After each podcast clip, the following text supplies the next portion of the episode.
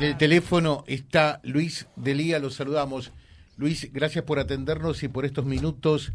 La vorágine del programa, la dinámica de Vía Libre a veces no nos permite ser respetuoso de los tiempos y pido disculpas públicas, ¿no? Porque eh, es cierto, ustedes también tienen su propia agenda. Gracias por atendernos, ¿eh? No, por favor, ningún problema. Bueno, Luis, ¿cómo estamos hoy a nivel país? Eh, lo vemos medio borrado, eh, medio eh, que, que, no, no, no, no le dan espacios, en qué está, dónde está, qué ve, cuál es la mirada de, Delía eh, a, a, días prácticamente de la elección paso. A ver. Mire, yo soy candidato a gobernador de Buenos Aires. Este, mi candidato a presidente es Guillermo Moreno. Sí, habló con nosotros la, semana pasada, ¿eh? La verdad que nos está yendo muy bien este, en todo el país, particularmente en la provincia de Buenos Aires, donde creemos que vamos a hacer una gran elección.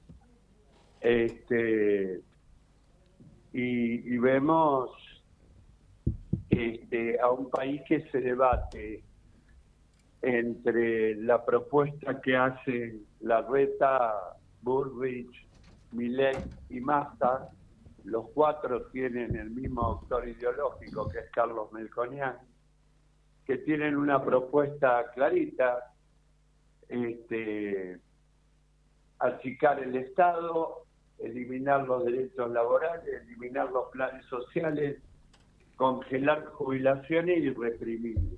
Ese es el, el proyecto que tienen los cuatro y nosotros creemos que hay una alternativa que es volver al peronismo doctrinario de Perón y de Vita, este, y el camino para volver a eso es Guillermo Moreno.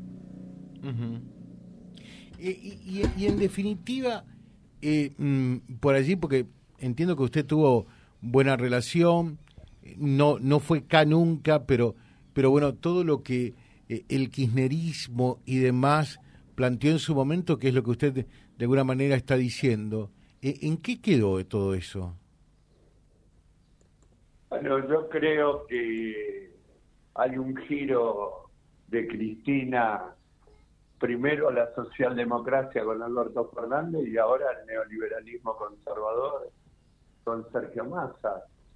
Este, todo lo que hizo Cristina el último año este, juntarse con Laura Richardson dos veces, la jefa del Comando Sur de Estados Unidos, con el embajador Stanley también de los Estados Unidos, la jornada con Carlos Melconian y la Fundación Mediterránea, los acuerdos con los grupos del poder económico, este, los acuerdos con factores de poder, este, para solucionar sus problemas penales. Bueno, tenían una sola terminal, ¿no? Sergio Massa, presidente. Mm. Todo lo que armó, todo su giro ideológico y político tenía una sola terminal, que era Sergio Massa. Y, y mm, en definitiva, todo, todo el giro eh, con punto de llegada en Sergio Massa tiene que ver con, eh, con tratar de resguardar también su situación judicial no le quepa duda, mire, eh, tres semanas antes del cierre de listas, Massa le consiguió tres absoluciones de la justicia. Con esas tres absoluciones en mano, lo corrieron a Guado de Pedro, lo corrieron a Daniel Sierra y lo pusieron a él. El gran compromiso de Massa, presidente, son la liberación de los problemas penales de Cristina. Estamos al horno, ¿eh? ¿eh? sí, sí, pero la justicia argentina está complicada. Toda la justicia argentina. Acá hubo quienes tomaron 140 mil millones de dólares de deuda externa y andan por la calle y varios son candidatos. Digo, atraviesa todos los, los sectores políticos la crisis de la justicia. Eh, en definitiva, eh, cuando, se hablaba que los jueces eh, respondían eh, a, sectores concentrados y que con los medios eh, eran los que no querían al kirchnerismo y demás. Esto demuestra que hay jueces en todos casos podridos de un lado y del otro, ¿no? Sí, sí. Digamos, toda la política de alguna manera está vinculada a la podredumbre de la justicia. Bueno, en mi caso personal, tengo hasta el privilegio de tener un cable de Wikileaks, el cable 1222, que me lo hizo llegar Julian Assange, que sabe que Estados Unidos aceptó que los 200.000 cables de Wikileaks son de ellos. ¿no? El, el 1222 se refiere a mí, donde la embajadora norteamericana Vilma del Socorro Martínez en su momento le pide a Macri mi detención. Digo, le digo a mis hijos siempre, cuando papá ya no esté más, póngamelo en un cuadrito. Eh, y, todo esto, eh, ¿cómo, lo vive usted? Una persona que en su momento eh, creyó mucho en el kirchnerismo, eh, bueno, en Néstor que ya no está, pero también en Cristina y en ese proyecto político. Bueno, todo eso está en crisis, creo que en una crisis terminal. Cristina, fallecido Néstor, este, cometió, a mi juicio, un gravísimo error, que fue reemplazar el kirchnerismo por la cámpora, ¿no? Y, realmente ese fue el principio del fin, ¿no? ¿El kirchnerismo no es lo mismo que la cámpora?